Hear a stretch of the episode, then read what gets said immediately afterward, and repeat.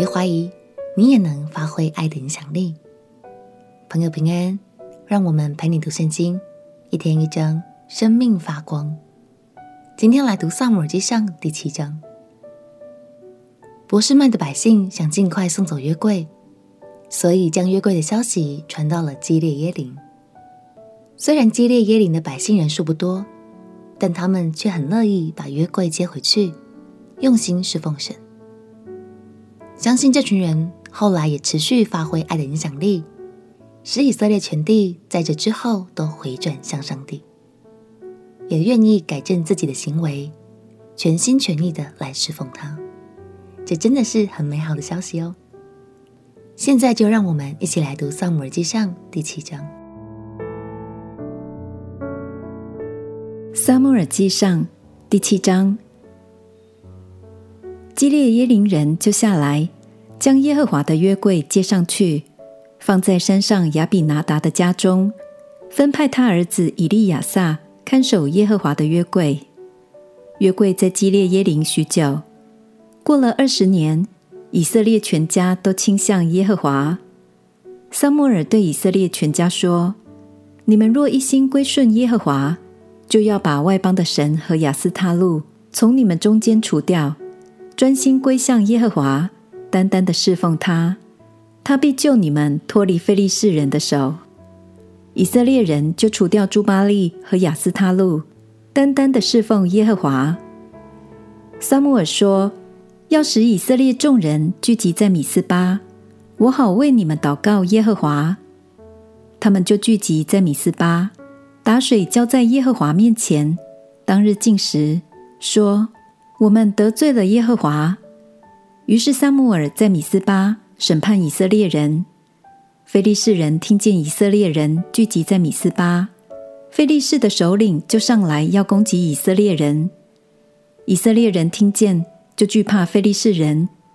以色列人对撒母耳说：“愿你不住地为我们呼求耶和华我们的神。”救我们脱离非利士人的手。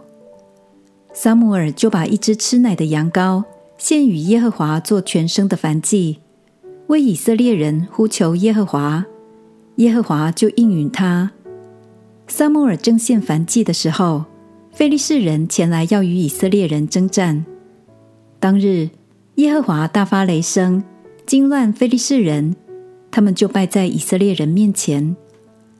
以色列人从米斯巴出来，追赶非利士人，击杀他们，直到伯甲的下边。撒母耳将一块石头立在米斯巴和善的中间，给石头起名叫以便以谢，说：“到如今耶和华都帮助我们。”从此，非利士人就被制服，不敢再入以色列人的境内。撒母耳做士师的时候，耶和华的手攻击非利士人，非利士人索取以色列人的诚意，从以格伦直到加特，都归以色列人了。属这些城的四境，以色列人也从非利士人手下收回。那时以色列人与亚摩利人和好。撒母耳平生做以色列的士师，他每年巡行到伯特利、吉甲、米斯巴。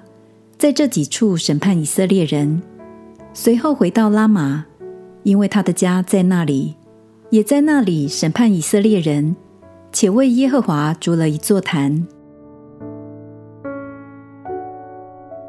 要恢复一个房间的整洁，首先我们要先丢弃那些不需要的物品，接着把上上下下都清洁一遍。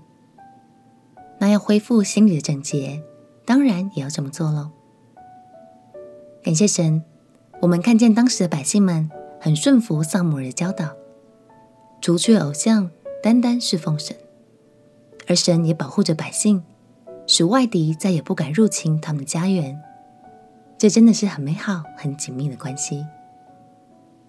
回过头来看，如果当初基列耶琳的居民也不愿意侍奉神，就一直让约柜流连在各个城市，那结果也许就不是这样了。亲爱的朋友，你也愿意让别人看见你爱神的好生命吗？相信只要你愿意，就一定可以发挥爱的影响力，让周围的人都跟着一起来爱神、认识神哦。我们一起来祷告。亲爱的耶稣，我愿意用我的生命来发挥影响力，让更多人认识你，回转向你。也求你祝福我的一生，都有你的祝福与帮助。祷告奉耶稣基督的圣名祈求，阿门。祝福你成为神爱的管道，为身边的人带来美好的影响力。陪你读圣经，我们明天见。耶稣爱你，我也爱你。